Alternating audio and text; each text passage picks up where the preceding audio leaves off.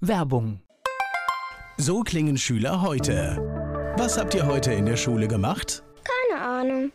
Und so klingt der Speedlearner. Was habt ihr heute in der Schule gemacht? Heute haben wir sehr viel über Afrika gelernt. Soll ich bei den ägyptischen Pharaonen anfangen und bei den Zulu-Kriegen aufhören? Oder interessiert es dich in Wirklichkeit gar nicht? Speedlearning. Für bessere Noten. Wie wir vom Hoffnungslerner zum Speedlearner werden. Jetzt überall im Buchhandel. Speedlearning. Antenne Mainz, mein heutiger Gast ist männlich. Name, Steven Wink, Alter, 35, auch ganz kurz überlegt, ne? Geburtsort, Ottweiler im Saarland, aber wie ich ein halbes Jahr alt war, circa, sind wir nach Pirmasens gezogen. Beruf, Von Haus aus bin ich, wie man es heute nennt, Head of Finance, also ich leite die Buchhaltung Rechnungswesen, habe da auch noch eine Teilanstellung in einem Unternehmen. Das erdet mich immer ein bisschen, aber ich habe ursprünglich mal Industriemechaniker gelernt. Und nach der Bundeswehrzeit hat es mich dann zum Steuern und Recht hingezogen und daher bin ich dann in den Bereich gerutscht.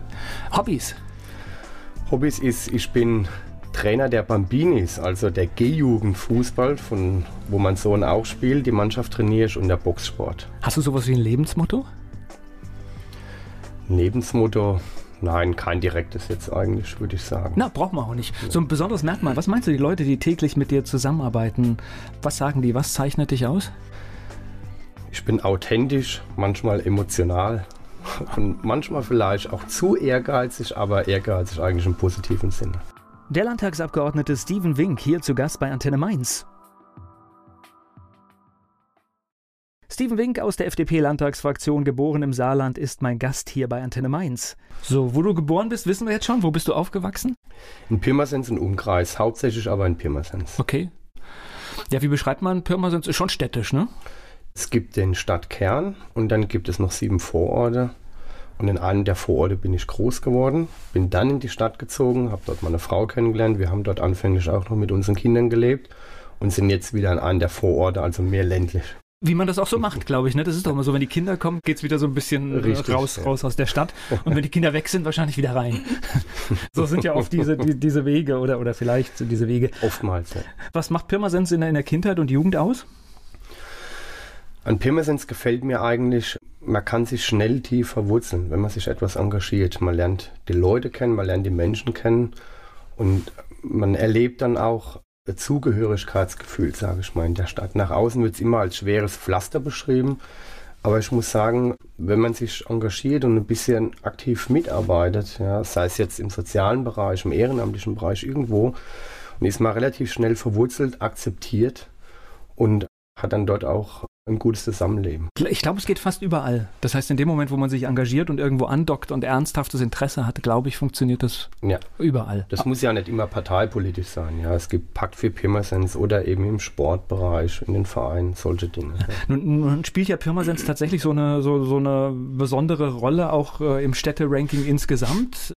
Ähm, Hast du das schon, schon in jungen Jahren gemerkt, dass, oder interessiert einen das da gar nicht? Ich sage mal, in den jungen Jahren bekommt man es öfters mit, wenn sich die Erwachsenen unterhalten. Ja, hier ist alles so schlecht und es läuft nichts und es funktioniert nichts. Und das mag in der Vergangenheit auch so gewesen sein. Es gibt in der Vergangenheit eben Dinge, wie die Schuhfabriken, die nach und nach weggegangen sind, die Amerikaner, die weggegangen sind, die haben gewisse Löcher gerissen in die Struktur.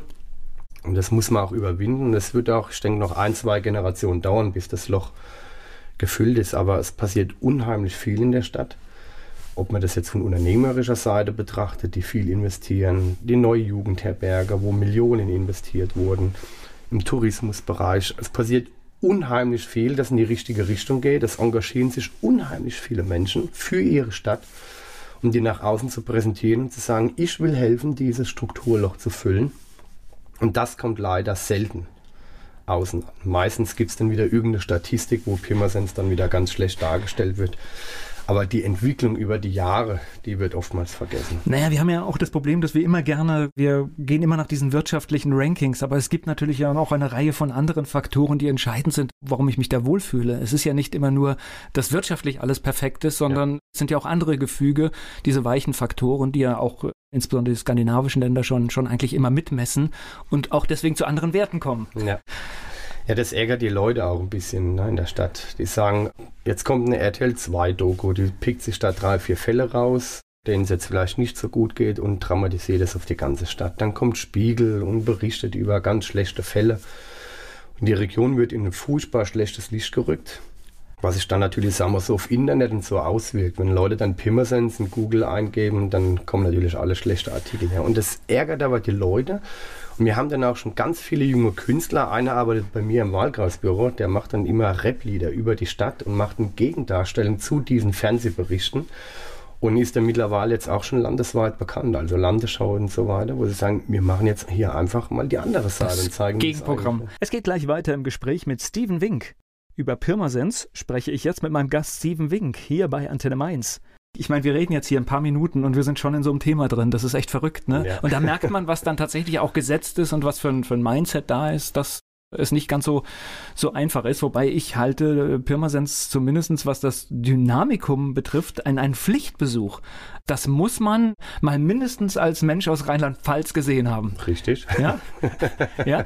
Und das ist wahrscheinlich das, was du auch mit positivem Beispiel meinst, wie tatsächlich die ehemalige Schuhindustrie ein so ein bisschen überwunden wird und man die Räume und die Plätze anders nutzt. Richtig, wobei wir ja heute immer noch mit dem Schuhkompetenzzentrum, mit dem PFI, viele Anlaufstellen haben aus der Branche, auch mit der FH, mit dem Platz, den wir in Pirmasens haben, also den Standort und Platz an sich. Es zeigt, dass die Kompetenzen immer noch da sind und auch genutzt werden und weltweit auch bekannt sind, ne, teilweise. Nee, und äh, eventuell könnte ja sogar selbst Fertigung, wenn man jetzt irgendwie mal überlegt, was vielleicht nachhaltig entstehen kann und wieder mehr Geld erwirtschaftet, könnte ja vielleicht auch wieder ein Bereich sein, der durchaus auch mal wieder nach Deutschland kommt. Ja. Ja, also es sind ja Dinge, die vielleicht auch funktionieren. Richtig. So. Das heißt, Schule war alles im Umfeld Pirmasens bei dir? Genau. Okay.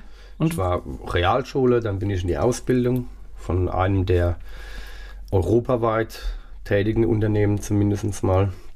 Ergofit, die Fitnessgeräte damals hergestellt. Heute macht sie das auch noch, aber hat noch andere Produkte. Und bin dann zur Bundeswehr, allerdings dann weit, weit weg zur Marine. Okay. war acht Jahre dann bei der Bundeswehr, zuletzt dann im Saarland und habe dann über die Bundeswehr quasi der sogenannte Berufsförderungsdienst, okay. ich dann ins duale Studium gehen über den zweiten Bildungsweg. Du hast mir jetzt meine Lieblingsfrage weggenommen, weil ich, ich frage immer gerne meine Gäste, ob sie denn gute Schüler waren. Bis zur siebten Klasse war ich so lala. Okay. Und ja, das war so mein Aha-Erlebnis in meiner Kindheit. Also bis zur siebten Klasse war ich so absoluter Durchschnitt und manche Fächer sogar unter Durchschnitt. Da stehe ich auch dazu. Wir sind schon zu zweit, so. also das ja. ist, da musst du dir keine Gedanken machen. Ich hab, Wenn man dann gerade so durchrutscht in die achte Klasse und dann kam so der Effekt, da hat sich dann meine Mutter dann auch mal zu mir gesetzt, gesagt, wir müssen da jetzt mal reden. und ab da ging es dann auch bergauf und das hat sich danach gezeigt, eine Berufsschule, nachher im Abitur und im Studium. Also da war ich dann gut, würde ich sagen. Zeigt wieder, wie wichtig es auch ist, dass jemand mal drauf guckt und Dinge erkennt und dann vielleicht auch Maßnahmen ergriffen werden. Ne? Richtig. Ja, das ist schon wichtig.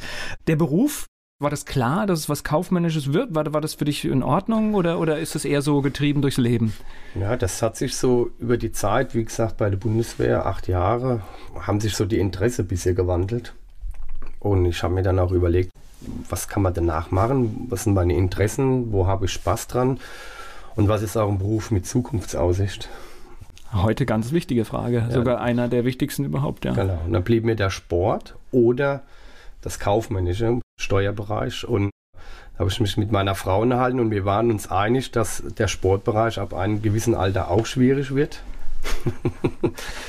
Nicht mehr so leicht, ja. Wenn man als Personal Trainer unterwegs ist, ich sage mal, es gibt Kunden, die buchen dann keinen 60-jährigen Personal Trainer mehr. Die wollen dann einen jungen, dynamischen Mann oder Mädchen, ja, die zumindest vom Bild her, das spricht ja nicht immer nur für die Kompetenz, aber zumindest vom Bild her fitter und aktiver sind. Ja, und dann trieb es mich in die Steuer, in den Steuerbereich. Und dann habe ich duales Studium gemacht, Bachelor, Steuerwesen beim Steuerberater in Saarbrücken und dann den Master noch über Wirtschaftsprüfungsgesellschaften Dillingen und kam dann in die Schuhmanufaktur in Pirmasens und habe dort dann quasi die Abteilung übernommen. Lass uns noch mal ganz kurz über die Marine sprechen. Das hört sich ja. Interessant an. Das heißt, bewusste Entscheidung? Ja. Und acht Jahre, das hört sich auch an, auch unterwegs? Auslandseinsatztechnisch? Nee, kann ich so jetzt nicht sagen. Nee. Okay, das heißt, alles in Deutschland passiert oder? oder auch, ja, okay. größtenteils. Und aber ich stelle mir das so vor, auf dem Schiff unterwegs mit. Ich war anfänglich bei der Marine. Ich wollte, oder ich war in der Kampfschwimmerausbildung. Ich wollte einer dieser ganz harten Kerle werden. Okay. Also du nicht- bist auch jemand, der sportlich ist und auch Ziele dann hat, ja? Okay. Ich versuche es, Okay. ja. War dann in der Ausbildung und habe dann, aber gesundheitsbedingt bin ich rausgefallen. Das ist ja 98% Durchfallquote. Das ist eine hammerharte Ausbildung. War dann noch eine Zeit lang als Marinesoldat bei der Marine und bin dann ins Saarland gekommen quasi zur Fallschirmjägerbrigade. Und habe da dann meine restliche Dienstzeit in anderer Verwendung dann quasi zu Ende geführt. Es geht gleich weiter im Gespräch mit Steven Wink. Mein Gast war bei der Marine, wollte dort Kampfschwimmer werden. Steven Wink ist mein Gast hier bei Antenne Mainz. Ein Kampfschwimmer würde was machen? Die meisten Leute kennen das KSK, Kommando Spezialkräfte. Das ist sowas ähnliches bloß bei der Marine. Und Ja, unter also Wasser. Kampftaucher sind ja unter Wasser hauptsächlich einsetzbar, aber auch Land und Luft. Das sind meistens die, die dann in feindliche Häfen tauchen, reintauchen, Okay. dort Aufträge erledigen, solche Dinge. Aber da muss man sich ja schon richtig mit dem Thema auseinandergesetzt haben, um auf so eine Idee zu kommen, ne? Ja, das war gute zwei Jahre, bevor ich zur Bundeswehr kam, Okay. habe ich angefangen, mich damit zu beschäftigen. Ja. Okay. Aber spannend, spannende Geschichte. Das heißt, dann ganz normal im kaufmännischen Bereich gearbeitet? Ja. Und dort bist du heute auch noch? ja, Aber heute machst du ja noch viel mehr. genau. Wie ist denn Das- das passiert? Ich bin seit 2008 in der FDP, anfänglich hauptsächlich kommunalpolitisch, habe dort dann einen Mentor, sage ich mal, gehabt. Also kommunalpolitisch auch in Pirmasens angefangen, oder? Genau, Okay. richtig. Hatte dann einen Mentor oder zwei, besser gesagt. Das eine war der Stadtvorsitzende, der ist leider verstorben mittlerweile, und der andere der Kreisvorsitzende, die dann gesagt haben, bei der Landtagswahl 2011 war ich noch unterstützend tätig. Bundestagswahl 2013 habe ich dann das erste Mal als Wahlkreiskandidat kandidiert, also so das erste Mal die eigene Plakate aufgehangen und Und was für ein Gefühl? manchmal komisch zu sehen, wenn man Das- sich selbst so an der Laterne hängen sieht. Das heißt, man fährt durch seinen Kiez und durch seinen Bereich und dann guckt man ständig auf sein Gesicht, ja? Genau, oder Okay, auch die ja. Kinder, ja, da ist der Papa, da ist der Papa, da ist der Papa. Und man wird schlagartig öffentlich, ne? Das heißt, während man vorher, also klar, man kannte seine, seine, seine Menschen im Umfeld, aber auf einmal kennen einen irgendwie alle, ne? Ja, ja, gerade dann in Pirmasens, ja. Aber ich glaube, das Genau. funktioniert auch in einer Stadt wie Mainz. Das heißt, in dem Moment, wo du dich für irgendetwas engagierst und dann hängst du, dann ist das so. Dann kriegen das auch viele mit. Ja, da gibt es auch immer zwei Seiten der Medaille dann. Ne? Das ist manchmal sehr schön, weil man dann viele Erfahrungen auch mitgeteilt bekommt, Leute am Ansprechen, kann aber auch negativ sein. Ja. Ja, so war das. 2013 hat ja dann nicht funktioniert, hat ja allgemein nicht funktioniert für die Partei. Und dann habe ich mich bei die Junge Liberale engagiert, war dann Landesvorsitzender. War das ein Motor, weil etwas nicht funktioniert hat, dann jetzt zu sagen, jetzt erst recht? Anfänglich war mir irgendwie alles so ein bisschen platt bei uns. So, oh, wie geht das weiter? Und es war nicht absehbar, ja. Und hat man gesagt, wir machen jetzt einfach weiter. Wir tragen weiter die Position der FDP. Wir tragen weiter der liberale Gedanke. Und Und wir tragen die Häme. ja, auch. Ja, ja Auch, gehört ja auch ja. dazu, ne? Ist- Auch, ja. ja. Dann hat man sich da immer weiter engagiert und noch Leute gewonnen, die da mit sich engagiert haben, mit unterstützt haben dann. Und dann war eigentlich die Hauptbeschäftigung dann bei den jungen Liberalen im Land. Ja, da wurde ich dann als Landesvorsitzender gewählt. Das war ich drei Jahre. Wurde dann später als Spitzenkandidat für die Landtagswahl der jungen Liberalen gewählt und habe darüber dann den Listenplatz 5 bekommen bei der Listenaufstellung. Und das hat er dann gezogen, 16. Okay. Hast du äh, an dieser Stelle gewusst, mit dem Platz 5 oder hast du geahnt, dass das tatsächlich in den Landtag gehen könnte? Also es war mir klar, wenn aufgrund der, der Vergangenheit, wenn die FDP 5% bekommt, bist du drin mit dem Listenplatz 5. Ja, ist ja auch relativ einfach, bei 101 Sitzen 5% runtergerechnet. Ja, das ist tatsächlich, da braucht man Ja. sogar gerade keine, keine große Kunst, stimmt. Ja, aber es gibt ja Situationen, ich hatte ja schon Gesprächspartner, die, da war das dann viel, die haben wirklich bis 23 Uhr noch was warten müssen, weil es hing dann hinten an den Kommastellen. Das war bei uns Platz 7. Okay, das Ja. war der Platz 7. Das ist natürlich ein, ein bitterer Platz, wenn derjenige, der dann wirklich oder vielleicht auch erst am nächsten Tag dann genau weiß, Ja. hat es jetzt gereicht, weil vielleicht noch irgendwas ausgezählt werden muss nochmal. Wesentlich länger zittern und so. War, waren es sieben Jahre, gell? genau. Ja, okay. Das heißt, äh, gut, hat sich Zittern dann für denjenigen wenigstens, Richtig. wenigstens gelohnt. Gleich geht es weiter im Gespräch mit Steven Wink. 2016 ist er mit der FDP in den Landtag eingezogen. Steven Wink ist mein Gast hier bei Antenne Mainz. Realisiert man am Wahlabend jetzt, ich bin im Landtag oder ahnt man, was das für Konsequenzen hat? Also man freut sich riesig. Und auf der anderen Seite aber dann abends, also ich habe mich, meine Frau war mit dabei bei der Wahlparty hier in Mainz und wir haben uns riesig gefreut. Und wie wir dann nach Hause gefahren sind, hat man sich dann schon unterhalten. Also, wie kommt es jetzt? Wie geht es jetzt weiter? Also, ich muss sagen, für meine Person, das, was an Menge an Arbeit, wenn man den Job ordentlich macht, auf einen zukommt, das ist vorher nicht absehbar.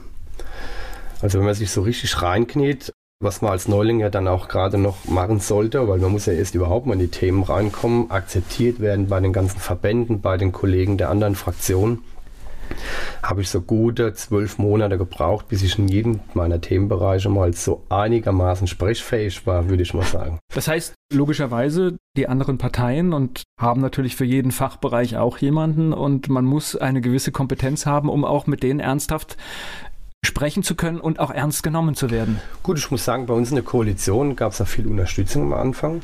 Das kann man so sagen. Die haben dann gewisse Dinge auch mal erklärt haben oder noch Infomaterial Unterlagen dazu gegeben haben, gesagt, schau dir das mal an. Aber es ist gerade, ich sag mal, externe, ja. Ich habe den Gesundheitsbereich übernommen. Das war anfänglich, ich sag mal, bei den Ärzten, bei den Apothekern ist es schwierig als Nichtmediziner, der ganz neu in dem Bereich ist, am Anfang da wirklich noch über Detailfragen zu diskutieren und mitzusprechen, was natürlich dann irgendwann auch mal sich auf die Akzeptanz ausschlägt zu Beginn und die muss man sich dann erarbeiten. Aber da würde ich sagen, habe ich im Moment das Standing, wo ich sage, da kann man jetzt arbeiten, ne? mit diskutieren, sprechen, auch Ideen einbringen und äh, wird auch wahrgenommen in der Szene, nenne ich es mal. Ich glaube, zum einen, wenn man, wenn man merkt, da informiert sich jemand, da arbeitet sich jemand rein in das Thema und zum anderen wissen natürlich auch die Ansprechpartner, sie werden dich in den nächsten fünf Jahren nicht los. also, ich glaub, ja, also insofern macht es ja dann auch Sinn. Also Zumindest muss man sich ja nicht schwerer machen, als es eigentlich ist, weil man versucht ja Ergebnisse zu erzielen. Nochmal zurück an den Wahlabend. Da guckt man sich das Ergebnis an und dann stellt man fest, ja, das, was man jetzt so üblich annimmt, das geht rechnerisch alles gar nicht. ja, ist richtig. Das heißt, äh, das guckt man sich schon an, ja? Ja. Und war an diesem Abend eigentlich schon klar, dass jetzt Rheinland-Pfalz vielleicht einen ganz anderen Weg geht als bisher, also gut, heute sind ja Dreierkoalitionen schon fast keine Seltenheit mehr, aber Rheinland-Pfalz hat im Prinzip, war ganz vorne mit dabei. Also es war während dem Wahlkampf eigentlich schon, wenn ich gefragt wurde im Radio oder von Journalisten, habe ich gesagt, wir müssen uns darauf einstellen, aus meiner Sicht heraus, dass die Zukunft mit reinen Zweierbündnissen nicht mehr funktionieren wird. Mit Einzug der fünften Fraktion wird es zunehmend schwieriger gibt ja sogar Landtage mit sechs Fraktionen, das genau. ist noch, noch komplizierter. Richtig, ja. richtig. Je nachdem, wie viele Prozente die dann noch bekommen. Und es war ja absehbar, dass die mindestens, also dass die zweistellig wird, mindestens 10 Prozent war es eigentlich abzusehen. Deswegen hat es die FDP auch strikt vermieden, im Wahlkampf irgendwelche Koalitionsaussagen zu machen. Ich fand das eigentlich auch richtig, weil man sich vorher dann nicht auf eine andere Partei festlegt, mit der man zusammenarbeiten möchte und alles andere ist ist uninteressant. Ich habe gesagt, wir haben Ziele, wir haben ein Programm. Und wenn ein Dreierbündnis nachher notwendig ist, um dieses Programm umzusetzen, dann sollten wir das auch tun, ja, wenn das dann möglich ist. Und die Koalitionsverhandlungen haben sie dann gezeigt, dass wir in vielen verschiedenen Bereichen, gerade Wirtschaft, Verkehr und Justiz, extrem viele Punkte umsetzen konnten. Und why not? Also dann sollte man das auch tun. Ne? Und das war also dann irgendwann auch relativ dicht nach der Wahl klar, wir, wir setzen uns quasi mit SPD und Grünen an einen Tisch und sprechen genau, über eine Koalition. Genau, hat ja, glaube ich, schon recht früh gesagt, dass sie die Gespräche sucht damals. Gut, und sie hat ja natürlich auch, die SPD hat ja in Rheinland-Pfalz mit beiden Koalitionspartnern auch Erfahrung. Insofern ja. War es ja auch naheliegend. Was ich festgestellt habe, als ich das beobachtet habe, ist, es gibt natürlich eine Menge Kontroversen zwischen diesen Parteien, aber merkwürdigerweise selbst auch in den Grünen findet man dann, bei den Grünen und FDP findet man dann doch auch Gemeinsamkeiten. Ja, ist richtig. Es gab ja viele Kritiker zu Beginn, die gesagt haben, das kann nicht funktionieren, diese Ampel. Gerade wegen diesen unterschiedlichen Standpunkten. Aber ich sag mal, wenn man keine Kompromisse schließen will, dann muss man alleine bleiben. Ne? Das hat Westerwelle auch mal gesagt. Und es ist so, wir haben versucht, in der Koalitionsverhandlung eben nicht immer den kleinsamen gemeinsamen Nenner zu finden, sondern wirklich eine Win-Win-Situation herzustellen. Und da gab es eben Bereiche oder gibt es Bereiche, Da waren wir besonders durchsetzungsstark und dann gibt es wieder Bereiche, da waren eben andere besonders durchsetzungsstark.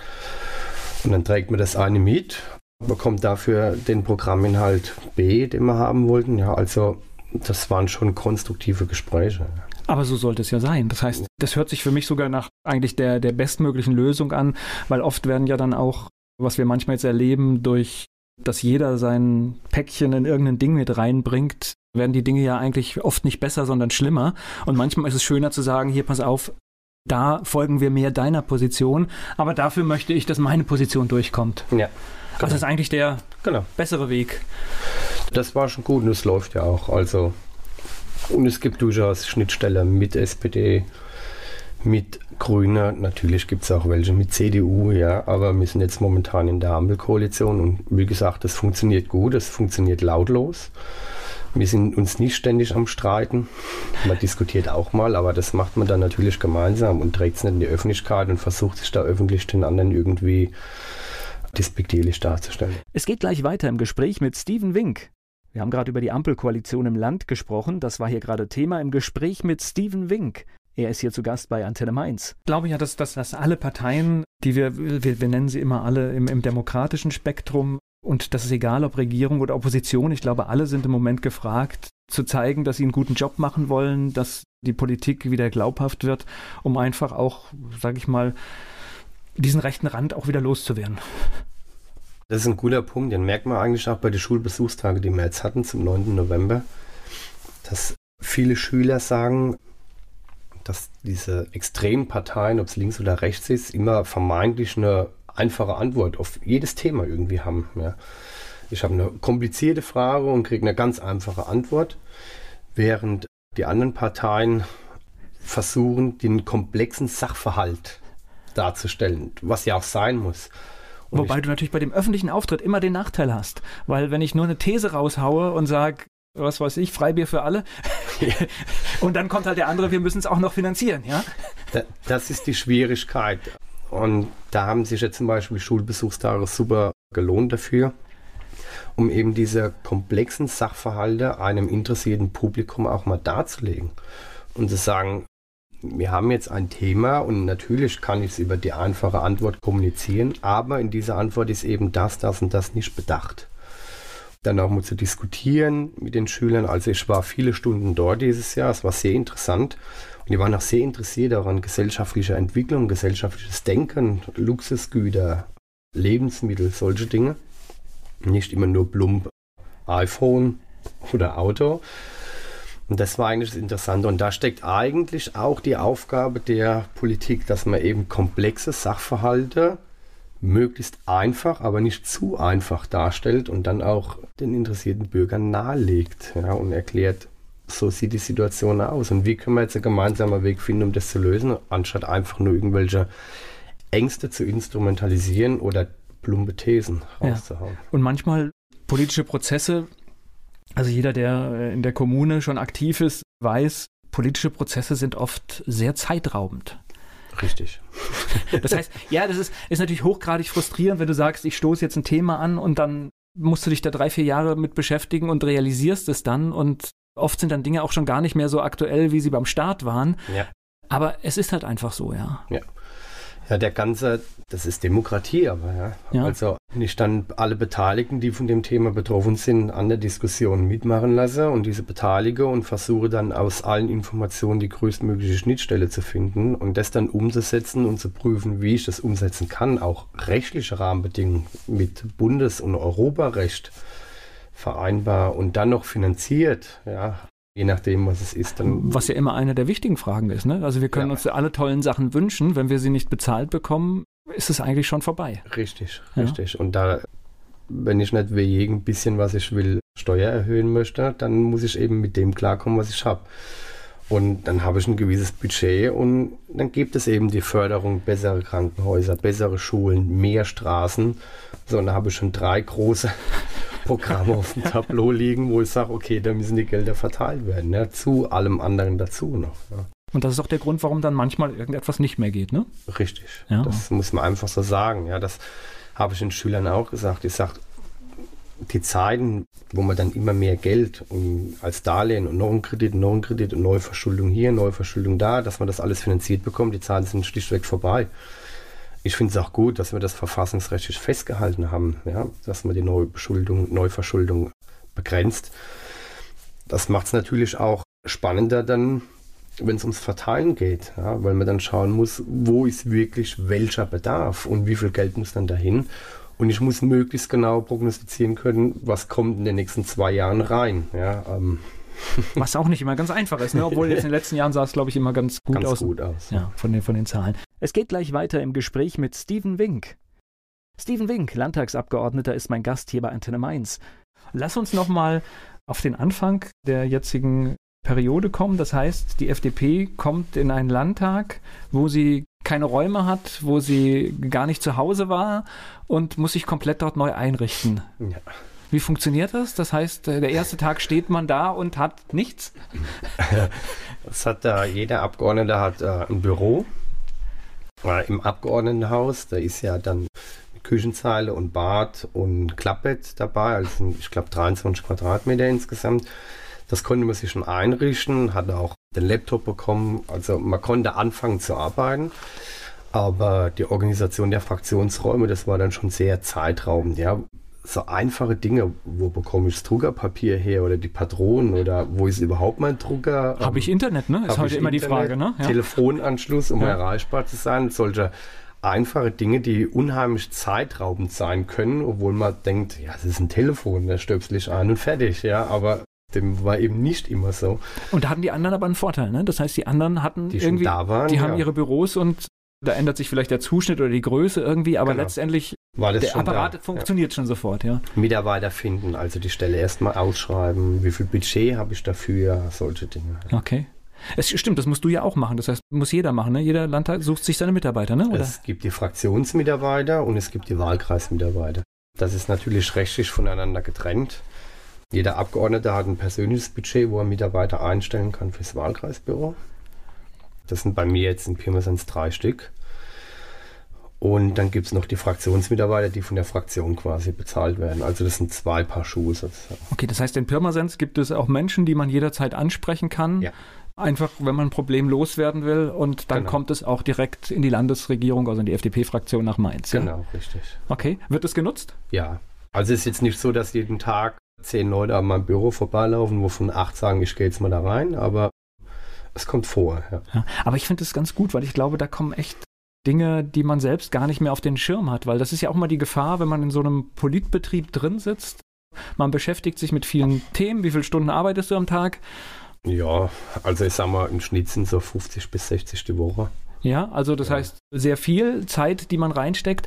Und dann ist es, glaube ich, auch wichtig, dass man irgendwo geerdet ist um Dinge zu kriegen, wo jemand seine Alltagsprobleme hat, dass, dass man die niemals ja, von, von seinem Radar verliert. Das ist ja auch immer, wie in der FDP-Fraktion sagen immer, wir müssen die Themen vom Küchentisch bearbeiten.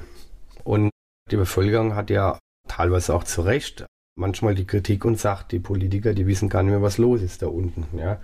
Das ist ja der Punkt, den du eben auch angesprochen hast. Deswegen ist es schon ganz gut, wenn mal welcher kommt und sagt, wir haben gestern zu Hause da und da drüber und da drüber gesprochen.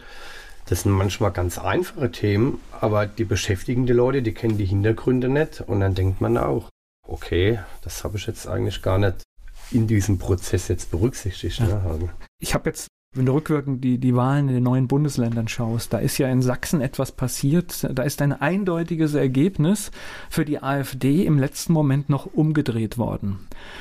Weil das sah ja in den Umfragen aus, als wenn sie die stärkste Fraktion in diesem Land werden im, im, im Landtag. Und ohne das jetzt zu werten, aber der Ministerpräsident, der ist tatsächlich, ich habe seinen Terminkalender regelmäßig verfolgt, der ist durch das Land gefahren und hat Gespräche geführt im hinterletzten kleinen Dorf und hat sich alle, ohne Antworten zu geben, sondern er hat sich alles nur angehört, ja. ja.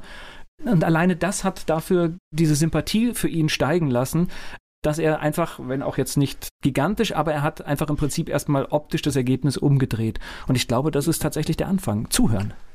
Genau, das sagen auch immer viele, ja.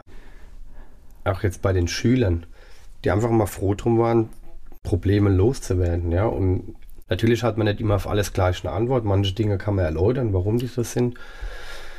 Die Schüler sagen dann immer, Die da oben, die sind so weit weg, die sind nicht greifbar, man kommt da nicht ran irgendwie, ja. Und dann legt man den nahe, kannst mir auf Instagram und Facebook schreiben, ja, ich beantworte das alles selbst, ja, so, so kleine Dinge, wo dann auch durchaus mal Nachrichten kommen und sagen, sie waren da letztes Jahr bei uns in der Schule, ich habe da mal ein Problem oder so. Und das wird dann auch unheimlich gut angenommen, ja, wenn man sich das dann auch anhört und im Optimalfall dann auch, wenn auch zeitverzögert, eine Antwort liefert. Sag ja. ich mal, ja. Und, und ich sag mal, ein Problem gehört, jetzt Klar, vielleicht nicht sofort die Lösung, aber man hat das Problem gehört und vielleicht gibt es dann irgendwann in den nächsten Wochen oder Monaten einen Kontext, wo man sieht, oh, guck mal, da passt das, rein. Da passt das gerade rein und ich kann jetzt hier eine Erfahrung, die mir jemand zugetragen hat, mit reinbringen, kann sagen, oh, das sehen aber viele so und so, ja. Genau. Ja, und das, genau. deswegen ist Kommunikation da. Das ist schon gut, ja. ja. Soll das sein. Ich spreche gleich weiter mit Steven Wink. Der FDP-Landtagsabgeordnete Steven Wink ist mein Gast hier bei Antenne Mainz. Das heißt, im Landtag dann irgendwann eingezogen, eigenes Büro, alles da und dann fängt man an zu arbeiten und du hast eine Menge von Themen, für die du zuständig bist, ne? Ja. ich habe den Ausschuss Wirtschaft, Verkehr, wo wir das Ministerium haben. Ich habe Gesundheit, Pflege, Arbeit, Soziales. Das war ursprünglich mal ein Ausschuss, das wurde aufgeteilt auf zwei Ausschüsse und Medien und Digitales. Okay. Ähm, ursprünglich wollte ich Arbeit, Soziales, Wirtschaft und Verkehr, weil mir das einfach wichtig war, Wirtschaft und Soziales miteinander zu koppeln in meiner Arbeit. Und dann kam das eine zum anderen und dann waren die anderen beide auch noch da. Okay. Und das heißt, man muss tatsächlich in allen Bereichen Wissen haben. Das heißt, was weiß ich, wenn du in Medien bist, dann kommen dann so Leute, die Radio machen und wollen mit dir über DAB Plus zum Beispiel sprechen. Ne? zum Beispiel, ja. ja. Und ja, und das kann ich ja gar nicht übel nehmen. Wenn du erst da reinkommst, hast du vielleicht nie, nie vorher was davon gehört, ja? Also ja. das heißt, und das sind all die Sachen, mit denen man sich dann beschäftigen muss und das in allen Feldern. Genau. Also der Anfang bestand eigentlich auch daraus, mit Kollegen der anderen Fraktionen zu sprechen, die wesentlichen Verbände und Player überhaupt mal kennenzulernen und zu sagen, wie ist denn euer Standpunkt zu den Dingen und da bin ich eigentlich gut gefahren, indem ich mir alle Standpunkte und Programmpunkte der einzelnen Verbände zusammengesucht habe und habe mir dann versucht, ein großes Bild zu zeichnen, ja, dass ich möglichst schnell in die Thematik reinkomme. Ich meine, ich bin jetzt nach drei Jahren, würde ich mich immer noch nicht in jedem Programmfeld als Experte betiteln. Ja, das ist auch unmöglich. Also es, kein Mensch kann alles wissen, aber durchaus in der Lage, den einen oder anderen Punkt da mal mitzudiskutieren. Ja, also das ist dann schon schwierig am Anfang. Deswegen sagte ich auch vorhin, da ist die Arbeitsbelastung noch wesentlich höher, noch viel mehr Termine nötig, bis man da überall mal drin ist. Muss man denn in jedem Bereich der Experte sein? Ich glaube, manchmal ist es auch ganz hilfreich, wenn man einen Sachverhalt hört und darf auch naiv fragen. Richtig, richtig. Also ich erlebe, dass sich das ganz oft, wenn, wenn man anfängt, naive Fragen zu stellen, dass man auf ganz andere Dinge und Ergebnisse kommt, als wenn du auf Fachebene diskutierst. Auf der einen Seite schon, auf der anderen Seite ist es manchmal, da habe ich leider auch den einen oder anderen Termin schon erlebt, wenn man dann auch mal sehr ehrlich war als Politiker auf der Bühne und gesagt hat, zu dem Themenfeld, da bin ich jetzt nicht ganz drin, das müsste ich nachprüfen. Ja? Und ganz viele Menschen und im Publikum super erschrocken waren, warum der Politiker mir jetzt auf diese Frage keine Antwort geben kann. Ja? Also so ein bisschen gegensätzliches Bild, dass man natürlich sagt, ich, man kann als Mensch nicht alles wissen. Auf der anderen Seite ist von Politikerinnen und Politikern aber oftmals erwartet wird, dass sie alles wissen, ja, oder zumindest jetzt eine Antwort geben können auf meine Frage. Das ist dann so, so ein Spagat, der ein bisschen schwierig ist. Das heißt, man muss zumindest nicht oberflächlich, aber man kann ja nicht ganz im Detail alles wissen, aber man sollte sprechfähig sein, sag ich mal.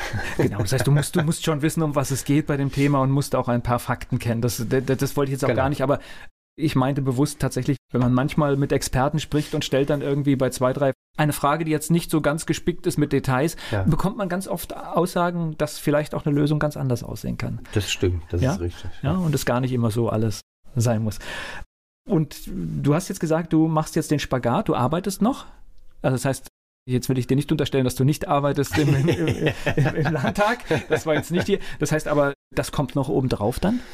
Ich hatte das große Glück und ich bezeichne es als Glück, dass mein Arbeitgeber damals gesagt hat, wir möchten nicht, dass du gehst, komplett, wir möchten dich nicht rausschmeißen. Ja.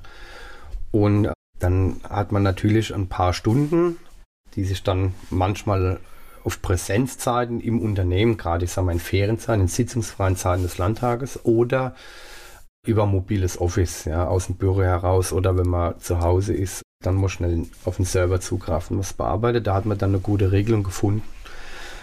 Ja, das kommt noch oben drauf. Bisher funktioniert es auch noch ganz gut. Manchmal natürlich große Doppelbelastung. Aber, aber die wollen dich behalten. Das heißt, die, die, genau. die, die, die sagen jetzt einfach, mein Gott, wenn der das in fünf Jahren nicht nochmal schafft, dann äh, wäre es schön, Wäre wenn, hier, wenn ja. wir ihn jetzt nicht verloren haben, sondern wenn wir ihn einfach in der Zeit genau. an, uns, an uns binden. Es hat auch Vorteile, es erdet auch ja, zu dem Thema Erdung. Wenn man dann als normaler Arbeitnehmer in ein Unternehmen reinläuft, die Pausenzeit mit den anderen verbringt und wenn es auch einfach nur, ich sag mal, dumm geschwätzt ist, ja. Also. Nee, aber du kriegst ja was, was ich, ich, ich sag mal, ändert sich irgendwas bei der Besteuerung, merke ich es auf meinem Gehaltszettel, dann ist das eine Diskussion, die kriegst du in der Kantine mit. Richtig. Ja. Genau. Und da bist du vielleicht nicht immer mit dran schuld, aber nichtsdestotrotz ja, genau. kannst, es trotzdem, kannst es trotzdem mitnehmen. Ich spreche gleich weiter mit Steven Wink. Steven Wink ist hier zu Gast bei Antenne Mainz. Er sitzt für die FDP im Landtag und jetzt reden wir über Sport. Das Boxen war das, ne? Ja. Wie bist du da dran gekommen? Das war damals, da war ich zwölf Jahre alt. Da hat mein Klassenkamerad kam im blauen Auge in die Schule. Und jeder hat natürlich darauf angesprochen damals und er sagt, das ist vom, von meinem Kampf am Wochenende. Und ich habe dann gesagt, wie Kampf? Und er hat mir das alles erklärt und habe gesagt, das will ich auch. Ja. okay, das will ich auch. Das will ich auch, ja. Und ich habe damals noch Fußball gespielt und habe dann parallel angefangen mit dem Boxsport, bis sich das dann so ein bisschen gedreht hat. Fußball wurde weniger, Boxsport wurde mehr. Während der Bundeswehrzeit konnte ich das auch noch fortführen. Später hinaus war es dann gesundheitsbedingt, musste ich mit aktiven Kämpfen aufhören, sage ich mal. Ja, ich hatte Hirnverletzung gehabt, eine Nervverletzung und da wurde es mir nahegelegt, eben den Boxsport nicht mehr aktiv zu betreiben. Was heißt aktiv? Sehr aktiv heißt traini tra trainieren, aber auch Turniere. Genau, also die Turniere wären jetzt aktiv, ja, also wirklich auf Kämpfe zu fahren, auf Turniere zu fahren. Und so blieb es dann eben beim eigenen Training oder andere zu trainieren. Ja. Okay. Und dann bin ich quasi im Fußball wie im Boxsport von auf die Trainerseite gewechselt, sag ich mal. Okay. Wenn man gut ist im Boxen, hilft das auch im anderen Leben? Fühlt man sich da sicherer? Was im Kampfsport sehr gut ist, und ich merke das jetzt auch an meiner Tochter, es wird einem sehr viel Disziplin beigebracht. Also sich selbst unter Kontrolle zu halten, diszipliniert seinen Weg zu gehen, das nützt dann schon, ja es wird eben nicht nur beigebracht, mein Trainer hat immer gesagt, das heißt eigentlich nicht Boxen, das heißt Fechten mit der Faust. Ja, also er sagt immer, 80, 90 Prozent ist reines Gedankenspiel. Wie bewege ich mich? Wie bewegt sich mein Gegenüber? Wie kann ich reagieren, schon zwei, drei Schläge voran zu sein, wie beim Schach, zwei, drei also Züge Taktik, schon weiter zu sein. Taktik, genau, ja. Taktik aufzubauen, Schwachstellen zu erkennen. Und viele sehen den Kampfsport eben als äh, reinen Prügelsport. Das ist er eben nicht. Ja. Und diese Disziplin und dieses Nachdenken, so das kann sich schon ins normale Leben, sage ich mal, überspielen und auch nutzbar sein. Dann, ja. Naja, und vor allen Dingen, es gehört ja zu den wenigen Dingen, also das gibt noch Musik machen, singen, verschiedene Dinge und natürlich ist es auch so ein, ein Sport wie Boxen. Wenn du boxt und dann bist du bei der Sache. Das heißt, da rattert nicht im Hirn irgendwie, irgendwie, was muss ich jetzt noch an der Rede ändern oder was nee. muss ich, sondern, sondern, du bist tatsächlich voll in der Aufmerksamkeit, was wir ja oft heute nicht mehr haben. Das befreit, ja. Deswegen habe ich mir diese Sportdinge auch beibehalten. Ich musste, also ich trainiere jetzt die, die, die Kleinen, Deswegen ist der Boxsport an sich etwas zurückgefallen, muss ich ehrlicherweise zugeben. Dafür kam jetzt ein Wunsch meiner Frau anfänglich. Wir machen jetzt Tanzsport. Ja, dafür so ändern muss, sich die Prioritäten. Dafür musste das Boxen dann weichen. Das kann man dann nur noch zu Hause wirklich mal äh, am Samstag oder so bisher trainieren, wenn man mal zu Hause ist und gerade Muße hat. Ansonsten sind wir dann im Tanzsport oder eben auf dem Fußballplatz mit den Kleinen und trainieren dann vier- bis sechsjährige. Okay. und versuchen denen das Fußballspielen beizubringen. Aber das sind so die Zahlen, ob es jetzt auf der Tanzfläche ist oder auf dem Fußballplatz. Alles andere ist weg. Ja, also man ist absolut frei im Kopf, konzentriert sich auf diese Situation. Es, es ist ein Ausgleich, gedanklich, körperlich. Man kann einfach mal abschalten kann dann nach dem Training sich auch wieder mal eine Stunde an der Laptop sitzen. Ich habe aber auch schon festgestellt, dass gewisse Punkte, wo ich nicht weiterkam, da habe ich zwei Stunden die Kleinen trainiert, fing nach Hause und dann ging das auf einmal wieder viel leichter dann los. Also einfach mal ein bisschen Abstand gewinne für kurze Zeit. Das ist ja generell, das ist ja sogar wissenschaftlich erwiesen. Das heißt, in dem Genau. Moment, wo gar nichts mehr geht, lassen wir es an dieser Stelle und Genau, äh, machen eine Pause. Richtig. Ja, diesen Fehler machen wir auch in der Arbeitswelt ganz oft. Das heißt, manchmal verhakt man sich an Dingen und eigentlich ist jetzt hier die kreative Kaffeepause angesagt Mhm, und die lieber eine Viertelstunde länger und danach läuft's. genau. Ja, so funktioniert das. Gleich geht es weiter im Gespräch mit Steven Wink. Steven Wink ist Landespolitiker und betreut eine ganze Menge von Themen. In der Fraktion springst du dann an einem ganz normalen Arbeitstag zwischen den Themen hin und her, weil natürlich fängst du wahrscheinlich an mit einer Sitzung zum Thema Gesundheit und dann will irgendjemand was zum Thema Medien von dir und dann will jemand zu einem anderen Thema. Ja. Das heißt, du springst den ganzen Tag auch zwischen diesen Themen hin und her? Richtig. Ja. Okay. Meistens so, ja. Also es sind dann morgens Termine im Bereich Pflege, mittags dann vielleicht der Sozialausschuss, nachmittags dann der, der Wirtschaftsausschuss, abends dann ist man auf einer Veranstaltung, da geht es dann vielleicht mal um Klimapolitik. Also man, man switcht schon ja, zwischen den Themen dann und hat auch teilweise, wenn es schlimme Zeiten sind, ich sag mal während Haushaltsaufstellung zum Beispiel, dann ganz, ganz lange Termine und viele, viele Stunden. Okay, aber das ist die große Kunst. Das heißt, die große Kunst ist dann wirklich zu sagen, das ist wie in der Schule, ich sitze jetzt in der nächsten Runde und jetzt beschäftige ich mich gerade mit dem anderen Thema. Genau. Ja. Ja. Drei Jahre. Was ist, dein, was ist dein persönliches Fazit? Ist das etwas, was du auch länger machen möchtest? Würde ich gerne, ja. Mhm. Allein schon aus dem Grund, dass jetzt in der ersten Legislaturperiode, sagen wir so, die ersten 18 Monate ging ja schon mal auf Einarbeiten los. Und dann kann man anfangen zu arbeiten, dann ist ja jetzt schwuppdiwupp die Legislatur schon vorbei. Ja, das ist ja, Ja, die Zeit rennt. ne? Das ist echt, das ist echt verrückt. Ne? ja das, also da würde ich schon gerne noch aktiv weiter drin arbeiten. Es macht mir unheimlich Spaß, auch wenn man viel man nicht zu Hause ist oder auch mal die Kinder nicht sieht oder irgendwas verpasst. Das kann man dann an anderer Stelle nachholen. Die Freizeit muss man dann so investieren, dass die dann zufrieden sind. Aber die Arbeit an sich ist unheimlich interessant. Man lernt ganz viele Aspekte kennen, man lernt ganz viele Themen, den Hintergrund kennen und das macht das Ganze dann interessant. Naja, und du hast natürlich jetzt den Nachteil, es gibt natürlich Abgeordnete, die können durchaus problemlos nach Hause fahren. Bei dir ist es dann schon eine Entscheidung, fahre ich jetzt oder Ja, ja, das ist, ja, gut. du bist schon ein bisschen unterwegs. eineinhalb Ne? Stunden. Ja, aber Rheinland-Pfalz ist groß, ja? Ja. ja. Ah, Oder, oder, oder, oder pendelst du viel?